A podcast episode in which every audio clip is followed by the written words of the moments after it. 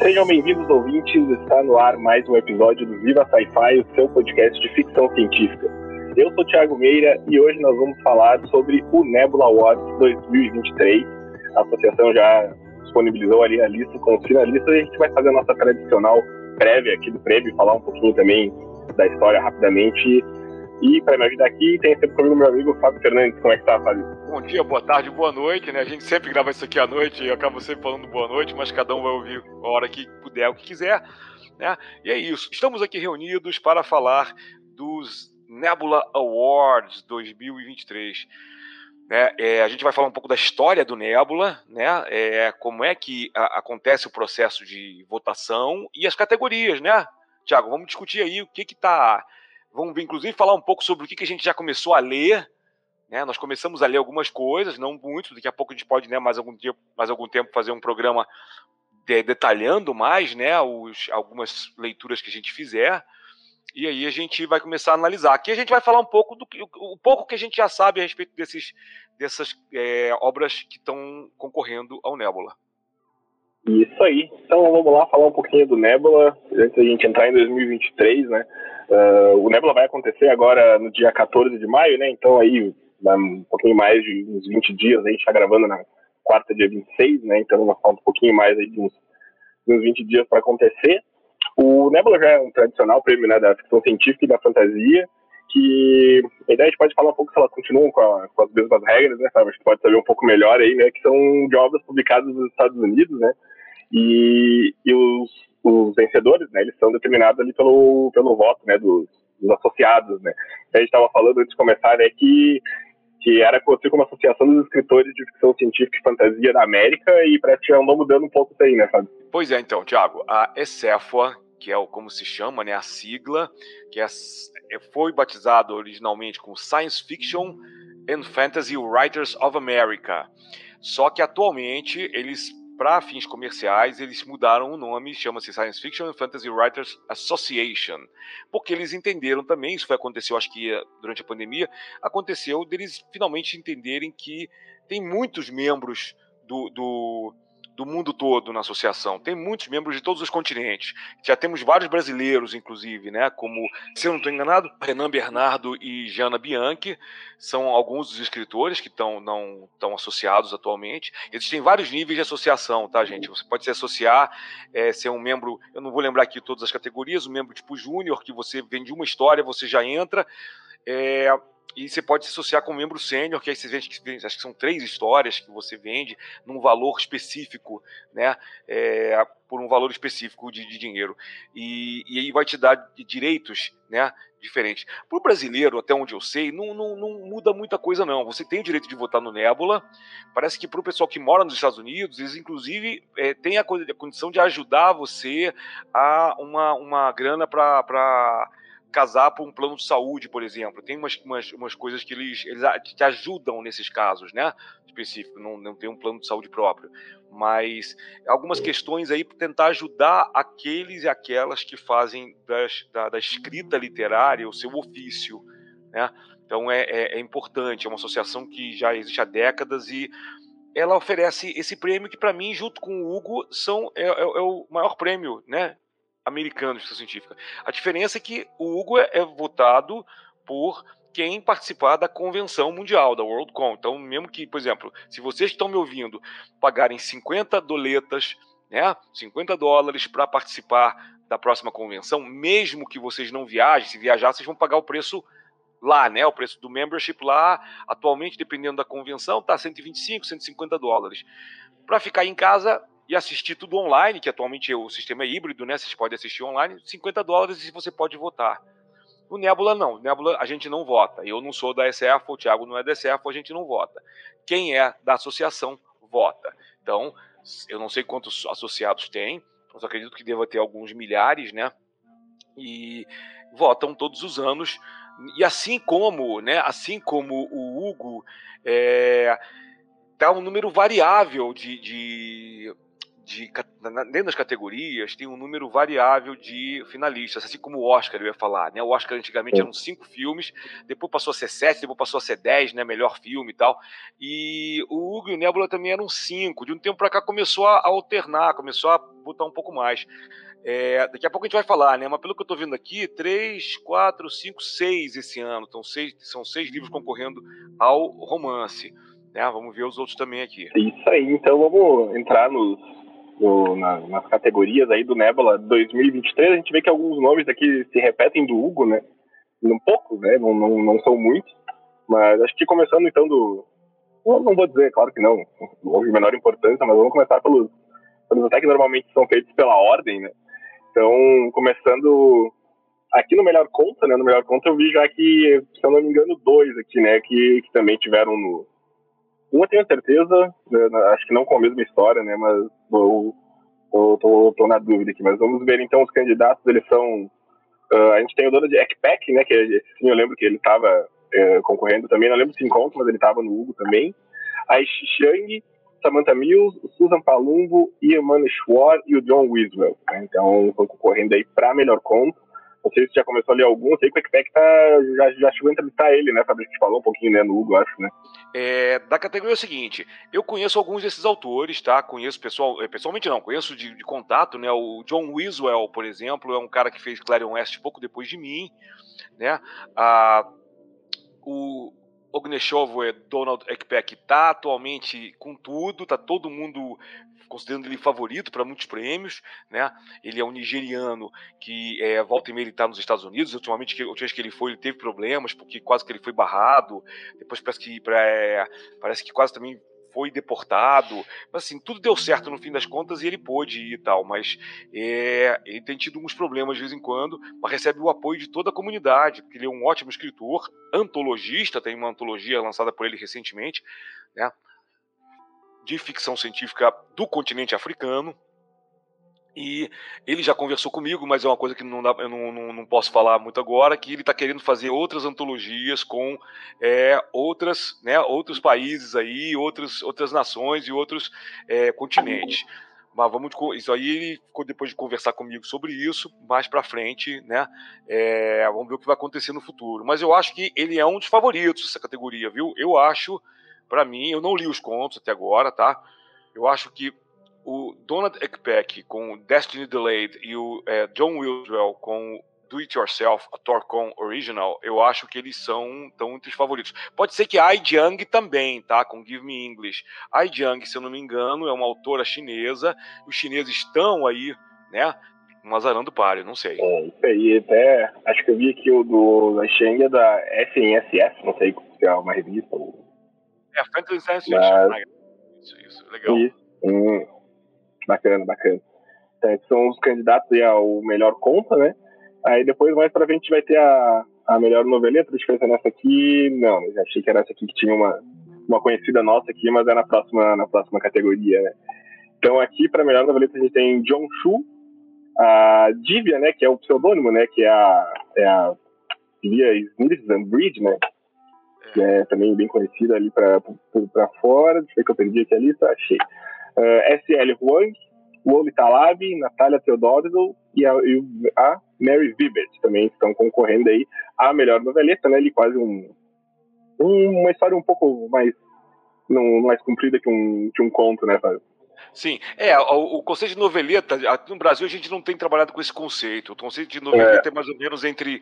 É, o conto vai até 7.500 palavras. É, e, e, novela é 20 mil palavras.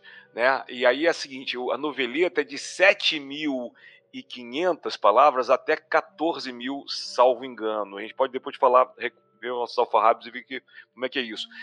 Mas é. E é, a noveleta, é, atualmente, por exemplo, no Brasil, o pessoal considera que é conto mesmo, né? Quando chega perto dos 20 mil, aí já vira, vira novela.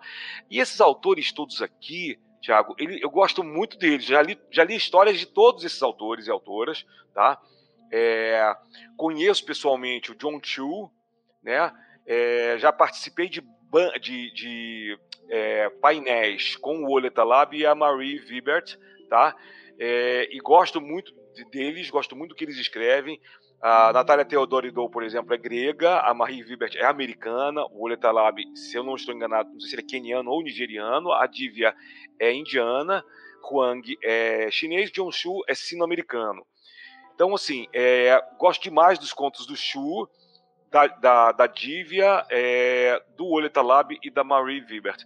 Não sei aí quem é o favorito dessa vez. Eu, eu, eu votaria aí de novo. Pessoal, gente, a gente está fazendo o trabalho aqui, a gente está super trabalhando pra caramba com né, milhões de coisas aqui. E aí a gente está meio mequetrefe, aí que a gente não está conseguindo fazer uma leitura. Ver se, ver se, até lá a gente consegue ler e até ver se a gente, no dia né, da, da, do, do Nebula, a gente consegue falar um pouco a respeito. Eu, eu sei lá, eu votaria no John Shu, e uh, no Oleta Lab. Né? Marie Vibert eu acho também que é uma forte candidata, tá? A Natália Teodorido, ela tem, eu não sei se ela já ganhou algum prêmio nos Estados Unidos recentemente, mas ela é uma autora também muito, muito comentada. E é o que você falou da, da Fantasy Science Fiction, é interessante falar. É uma das revistas mais antigas do, do, dos Estados Unidos atualmente, se não me engano é a mais antiga. Ela deve ter uns 50 para 60 anos de idade, ela é mais antiga que as imóveis imóveis da década de 80, 79 para 80.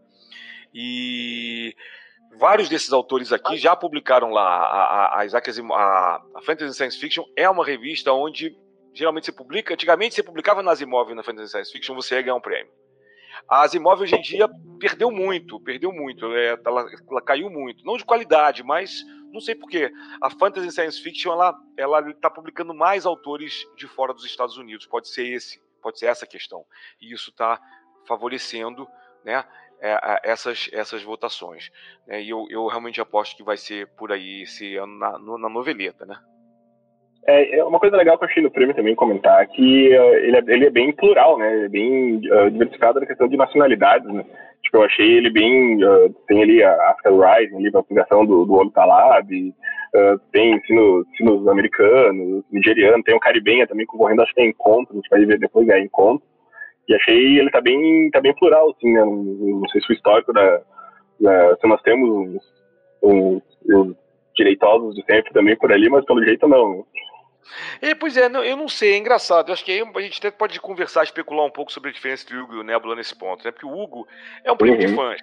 É um prêmio teoricamente Sim. mais democrático, claro. Mas você vai lembrar daquele episódio que a gente já falou com os, com, com, com os ouvintes aqui, da, da questão dos Sad Puppies, né? Que anos atrás Sim. eles sequestraram o prêmio. E o Nebula é um pouco. Eu acho que é um pouco mais difícil de fazer isso. Né? É, eu acho que eles teriam sanções pesadas ali dentro do, do, da ECEFA se fizessem. Então, o no Hugo não, no Hugo você é livre, porém, né, a, a, prática que eles cometeram não é uma prática ilegal, mas é antiética, então por isso que é. eles foram severamente criticados, né? E acho que por isso, talvez, o pessoal do Nebula se dispõe, primeiro que tem gente de todo mundo ali votando no Nebula.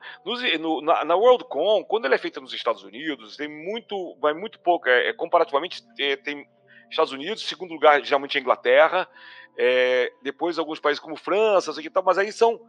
Estados Unidos são 5 mil pessoas que vão, vamos dizer que faz 6 mil pessoas no, no, numa, numa, convenção, que é mais ou menos isso.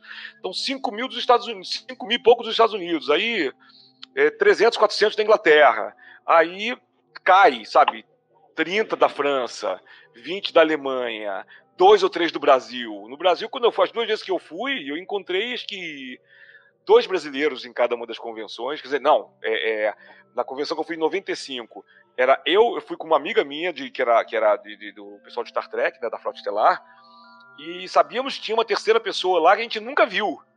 Em cinco dias de conversa, a gente não encontrou outra pessoa brasileira. E na, no, em 2014, quando fui em Londres, a primeira foi em Glasgow, né, em 95, e 2014 foi em Londres. É, eu encontrei um dos, dos, participantes, muito legal, e acho que teve mais dois ou três que eu fiquei sabendo também, mas não, não, não conhecia. Acho que tinha uma menina Desculpem, realmente não, não, não, isso foi como fui só como fã na época também. Quer dizer, já fui como escritor também, né? Participei de uma mesa lá, umas mesas lá, mas eu não. É, não, não quer dizer que eu não estava fazendo podcast nem nada, então eu não tinha né, nada programado.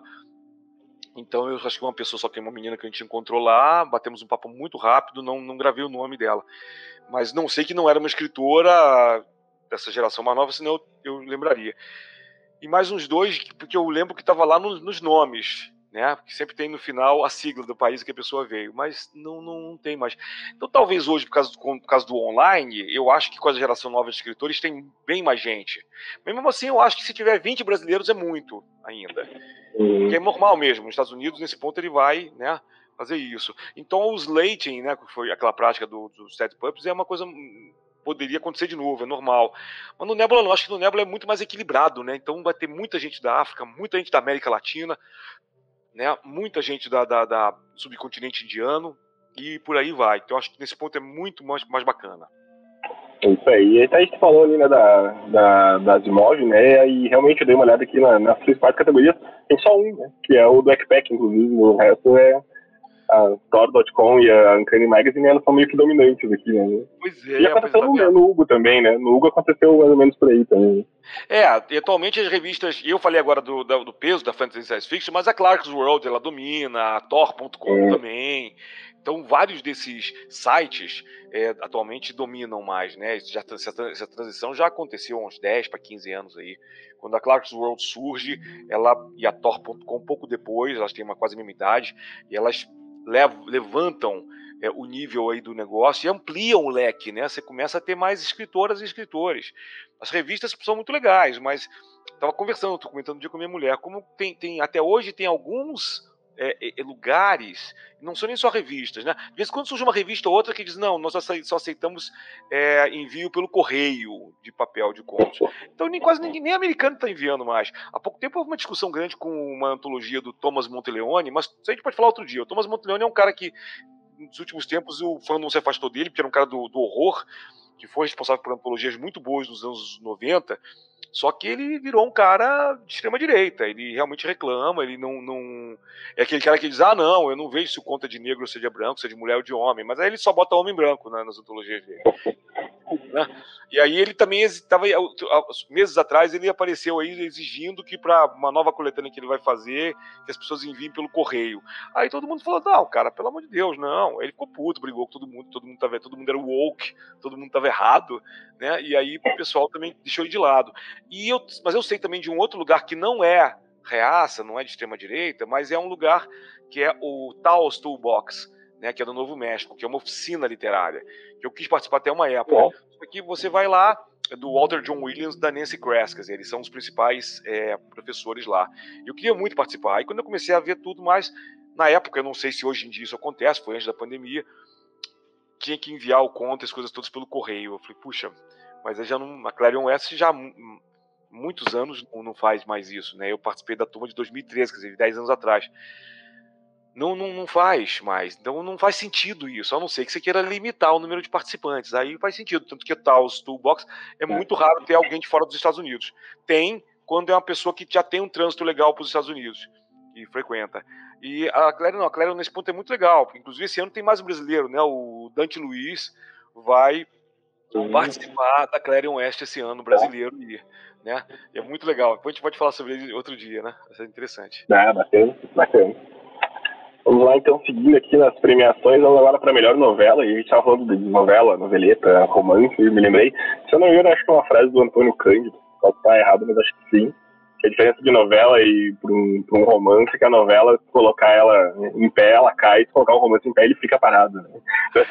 É uma ótima definição. É uma ótima definição. Vou fazer uma exceção, vou abrir uma exceção que o ganhador de novela do ano passado, que é a Becky Chambers, né, com o Salmo para o Robô Peregrino, que eu traduzi lá para Morro Branco, ele, ela, a, a Morro Branco publicou em capa dura, então dá para ficar em pé. Dá pra... em pé. Mas tem que colocar devagarinho, com jeitinho, aí ele fica em pé. Mas é isso mesmo, eu acho que é, essa frase faz sentido. Porque, na verdade, a diferença é, atualmente é muito pouca. Quando começa, a, a dizem que a definição é, a gente trabalhou sempre, brasileiro, tra costumou trabalhar muito com o modo francês, né? E as definições dos franceses, elas são é, por é, pelo que você tem dentro da história e não pelo que é, pela quantidade de palavras.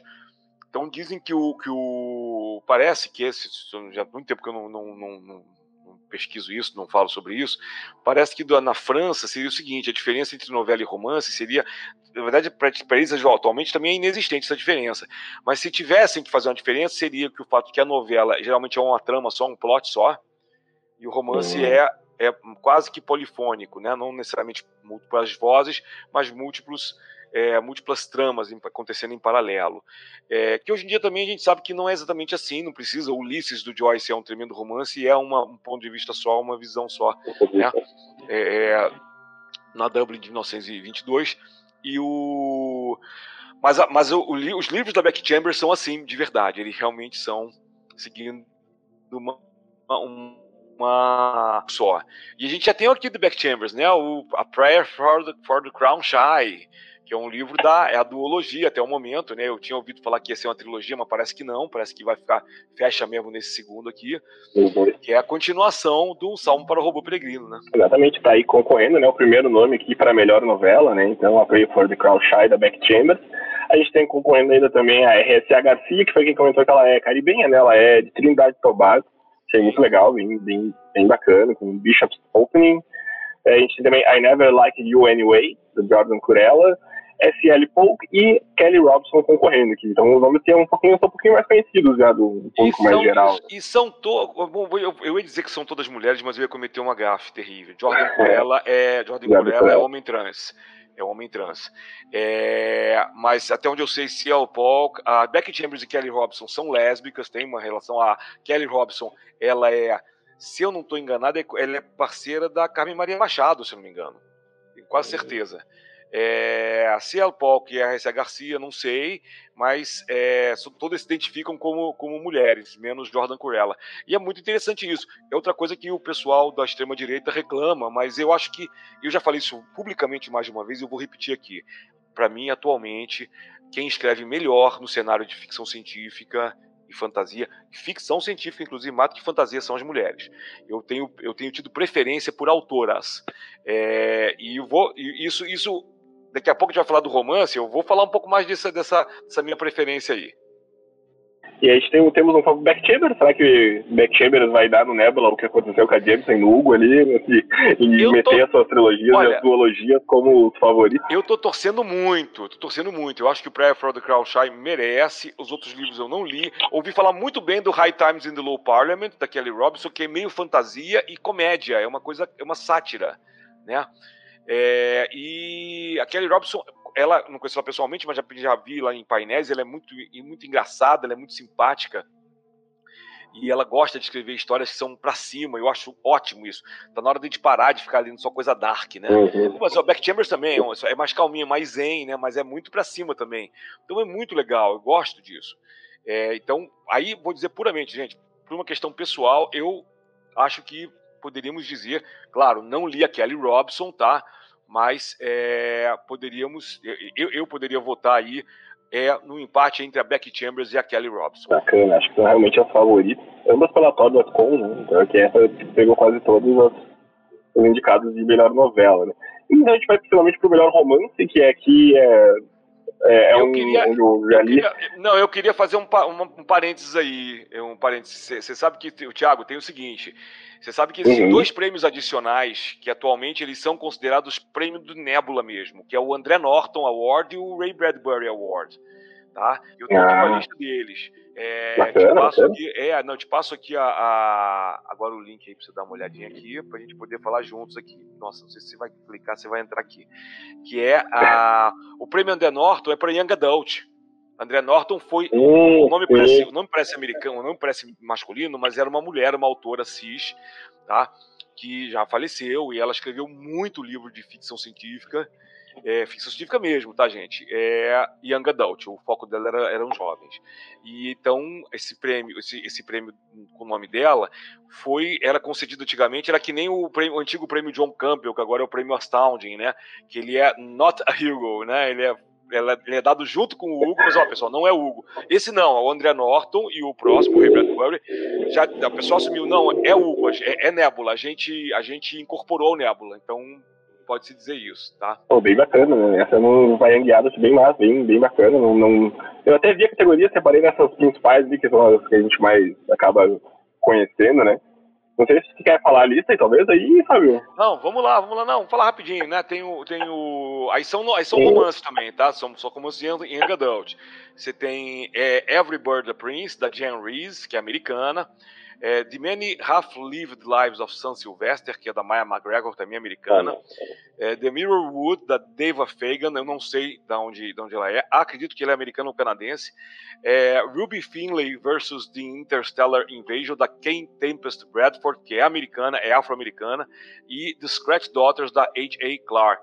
É, não, não tenho certeza quanto ao último livro, mas todas as outras são autoras e até onde eu sei se identificam como, como mulheres, é, mulheres cis, tá? É, e eu dessas eu só li até hoje a Jan Reese e a Kate Tempest Bradford e eu voto na Kate Tempest Bradford assim de lavada, porque eu acho ela também excelente autora e muito divertida também. Ah, bacana, bacana. Então, o André Norton, muito massa, não, não, não sabia da, da, importância, mas bem, bem bacana. E então, passando aqui para os nos romances, que é porque acho que a gente, é, onde eu já li alguma coisa, né? Então, principalmente ali da, da, da Rebecca Kwang, que saíram agora no Brasil pela Intrínseca. Mas, falando então dos melhores romances, tem o Legends and Last, do Travis Baldry, uhum. tem Spear, da Nicola Griffith, Neta Bond, da... Tá como Kingfisher, né? Que é o pseudônimo dela, né? É a, uhum. a Ursula Vernon, né? Que é bem conhecida pelas graphic novels, né? Uh, tem Babel, da Rebecca Kwang, uh, o Nona in the Link, da, da Tamsin Muir e o The Mountain in the Sea do Ray Naylor. Então, a Coin, acho que, é, que seria uma favorita de ambos aqui, acho, talvez, né, Fábio? Pois é, não, esse, esse eu achei muito interessante. São seis, né? E são seis e são. É, só tem uhum. dois homens, tem o Travis Baldry, do Legends and Lattes, e o Ray Naylor, do Mountain in the Sea. Uhum. O Ray Naylor foi um cara. O Ray Naylor é um cara que começou a publicar mais velho, ele deve ter quase a minha idade, deve ter quase uns 50 anos. E nos últimos anos, poucos da pandemia, ele publicou, começou a publicar muito na Asimov, inclusive. Tem, ele tem um cara que já meio que começou. O, eu quase encontrei com ele lá no leste europeu, porque na época da pandemia, ele, ele acho que ele ainda vive é, na Sérvia, só que ele vive no interior. E eu cheguei a passar um mês, né, em 2021, passei um mês em Belgrado, na capital, mas ainda na época da pandemia, então a gente ficou, porque a gente estava esperando ir para a Itália, então eu não, também não se locomovia muito. E até cheguei a falar muito rapidamente com ele, poxa, vamos ver se a gente se encontra. Ele falou, ah, não, também não estou saindo aqui de casa. Então, então a gente nunca ficou a se ver. É, é, o, que eu, o, que eu, o que eu poderia dizer aqui é que é o seguinte, é, o Ray Naylor escreve muito bem. A gente, é, a Nicola Griffith é uma autora já, também já das antigas, ela deve estar na casa dos seus 60, ela tem muito livro publicado e, e, e, nos últimos tempos ela começou a fazer histórias mais, mais romances históricos. O Spear é um romance histórico também. Está sendo muito bem comentado. Vai ser uma, vai ser uma disputa feia essa aí, viu, Thiago?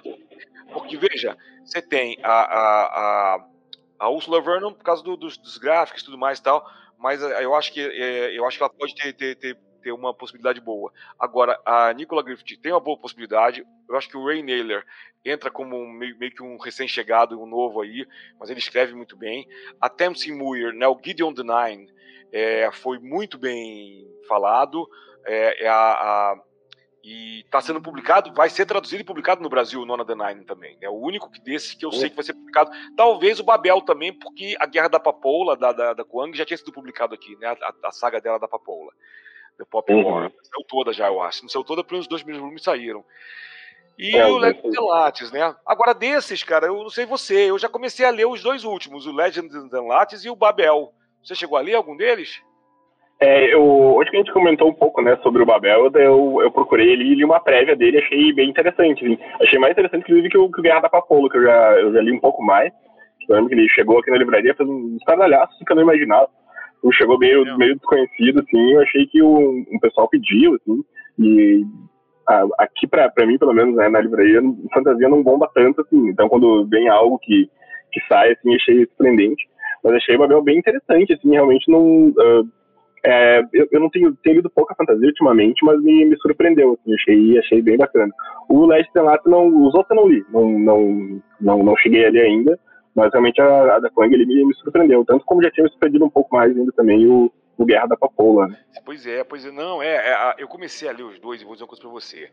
É, se eu tivesse que fazer uma, uma votação agora, com base é, nesses livros todos, porque vocês sabem, gente, a gente está falando do que a gente, do pouco que a gente sabe. Eu falo pelo, pelo que eu conheço da qualidade dos autores e das autoras.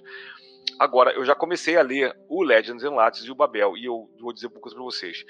Acho o Legends and Lattes legal, Tá, tá, tá, legal, tá divertido, né? E aí é, a história é simples, a história é uma história é, é do tipo que o Terry Pratchett, por exemplo, poderia escrever. É a história de uma orc, que é a Viv, que no começo do livro, se não é spoiler nenhum, na primeira página do livro, ela tá acabando de matar um inimigo lá numa, numa, numa campanha lá da, da horda dela. E quando acaba, a, batalha acaba, ela vira e fala assim: chega, desisto, vou me aposentar. E todo mundo fala assim, como assim? Não, não, vou abrir uma cafeteria. E aí ela vai para uma cidadezinha do interior com o dinheiro que ela, o saco de moedas que ela ganhou, tal, e ela consegue comprar um estábulo fechado, reformar e fazer uma cafeteria, uma coffee shop. Só que é, é engraçado, é divertido, mas eu, eu vi uma crítica hoje, eu li uma crítica hoje mesmo é, para dizendo que o livro, infelizmente, é fraco de world building. E eu sou obrigado a concordar, porque tudo ali é, é dado de graça. Tipo, ninguém na, na, na vila sabe o que é café. A Viv sabe. Como? E como? Por quê? Na terra dela tem café? Não, ninguém explica. É, como é que é a máquina de café? Também não explica. É, então, todas as questões logísticas que a gente gosta de trabalhar em world building, e de fantasia, o world building tem muito fantasia aqui, né? Foi um world building legal. Brandon Sanderson, por exemplo, se prestar atenção, Brandon Sanderson tem, explica tudo detalhadamente do seu universo. O Travis Baldwin não explica nada. Mas aí até o cara da, da, do, da crítica falou o seguinte: não tem nenhum problema necessariamente com isso, se você levar na brincadeira. O Terry Pratchett até conseguia explicar muita coisa, mas ele também fazia muita piada, muita gracinha em cima do que não tinha muita, muito sentido. E aí ele fala, o Travis Baldwin não faz isso. Tem horas que você, vê, você percebe que ali tá tudo pronto para ele chutar pro gol e fazer uma piada, contar uma piada legal, e não conta. Então, assim, é, é um livro que para esse crítico, no final, decepcionou. Para mim, ainda não decepcionou, mas eu estou entendendo já nas, no, no, no, pouco que eu li que é um livro, uma leitura light, e que, mas talvez realmente não seja uma leitura para ganhar prêmio. Já Babel, nossa, gente, Babel já tá, já começa dando porrada nas primeiras páginas. Babel é a história de um, de um garoto chinês cuja família morre toda acho que de cólera. E ele, em 1830, portanto, é no comecinho da, da, da, da, época vitoriana, não é a época vitoriana que a gente conhece, 1880 e pouco, tal. Já, mas já seria ali um proto-steampunk. Ele é descoberto por um benfeitor britânico que o leva para Oxford. Porque o garotinho é um de 10 anos de idade, mas o cara já, já sacou ele de longe, antes mesmo da, da, da morte do, do, da família dele e tal. É, o, porque esse cara estava pegando é, crianças e jovens de várias partes do mundo para ir para Oxford estudar na escola de tradutores de Oxford, que é uma coisa que não existe do jeito que está ali no livro, né? E aí é quase que uma escola de magia, só que para tradutores. E é muito legal, como eu sou tradutor, eu já achei muito legal a ideia. Mas assim, existe um componente de magia nesse universo, que é o uso da prata. A prata é um metal curativo, de verdade, né? Então, por exemplo, você vai no, em Londres, Londres é chamada a cidade de prata, cidade prateada, Silver City. Quase tudo em Londres tem adereços de metal que ajudam a, a, a curar as pessoas. Por exemplo, tem os bueiros de metal, os bueiros são de prata, porque ajuda a, a filtrar um pouco o esgoto. É, não fazem milagres, mas é, tem um poder aí que meio mágico, meio científico, que ajuda mesmo a infiltrar impurezas, fazer com que as pessoas fiquem melhor das doenças tal. E aí eu quero ver onde isso vai levar. Não está claro ainda na história. Eu sei que vai ter o título, vocês prestarem atenção, o subtítulo do livro, né? Babel ou a necessidade da violência. Porque já está dizendo que vai ter uma guerra de tradutores lá em Oxford. Eu falei, eu quero ver isso. Guerra de tradutores deve ser o máximo, né?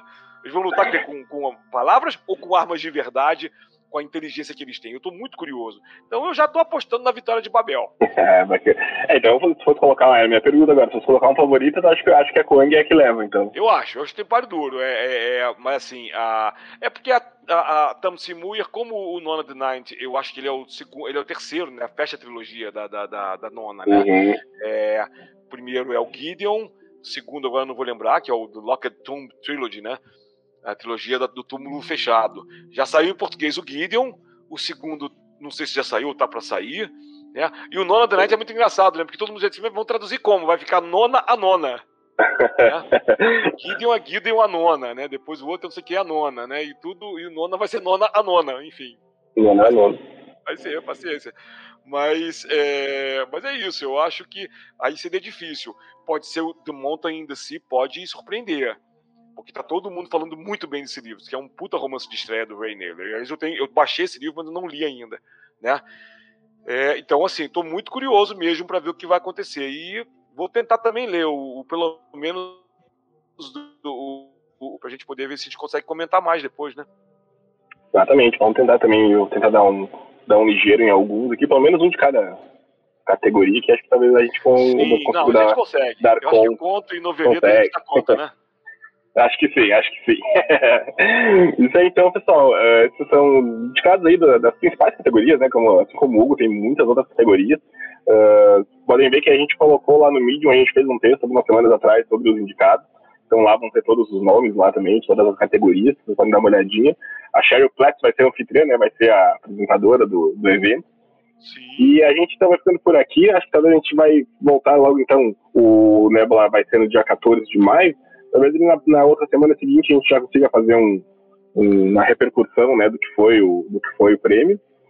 E a gente vai ficando por aqui, então, pessoal, eu só queria, antes da gente terminar, Fábio, acho que vocês querem dar um recadinho ali, que eu vi que, que a Draco ali tá com catarse, ali que tá, tá participando também, né?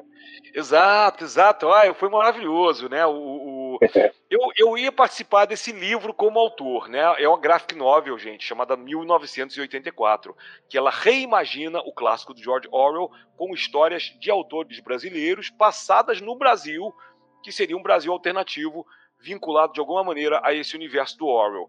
Eu fui convidado para participar, mas eu acabei não conseguindo terminar o roteiro a tempo, porque também pintou o convite para fazer a minha novela Cyberpunk Rio 60 Graus também pela Draco.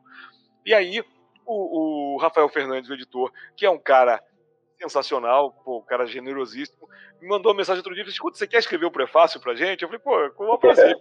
E aí estamos nos aproximando de uma meta que nesse momento que a gente está gravando agora acho que ainda não foi batida, mas está para ser batida. Nós temos né, alguns dias para terminar ainda a, a, a, o crowdfunding, tá? Então vão lá no Catarse da, da editora Draco para é, provavelmente sexta-feira, talvez essa meta tenha sido batida, mas tem outras metas também. Então vão lá, vocês não vão se arrepender.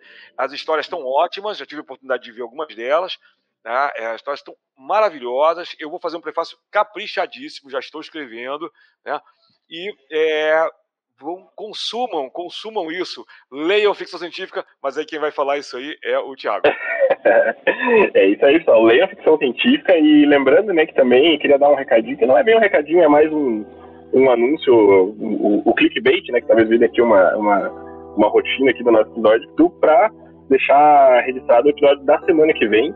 Então, é um episódio bem especial, vamos ter aí um uma grande publisher, né, da, da do, do, mercado editorial brasileiro aqui com a gente, falando com uma grande, de uma grande editora. Então, esse vai ser o gancho que eu vou deixar aqui para vocês. Mas fiquem de olho que o, o episódio da semana que vem vai ser um episódio muito bacana. Fiquem, fiquem atentos que esse acho que vai ser o, o, uma, uma, entrevista muito bacana que nós vamos fazer aí. Mais, mais novidades vendo aí ao longo da, da semana no, nas nossas redes sociais. Não segue a gente lá no Instagram e no Twitter nem tanto agora, né? Porque estão acabando com o Twitter aí, o, o dono novo aí tá dando uma, uma dando a última pá de cal, né, no, no, Twitter. Então, mas você acha a gente lá como o arroba Viva Sci-Fi, né, tu consegue achar no Instagram e no Twitter. A gente vai ficando por aqui, espero que tenham gostado do programa, se gostaram, compartilhem aí, marquem a gente, que eu acho que possa gostar também. Nós vamos ficando por aqui, lembrem-se, assistam Sci-Fi, leiam Sci-Fi e vivam Sci-Fi. Valeu, pessoal! Valeu, tchau! Esse episódio foi editado pelo 8pix, que no caso sou eu.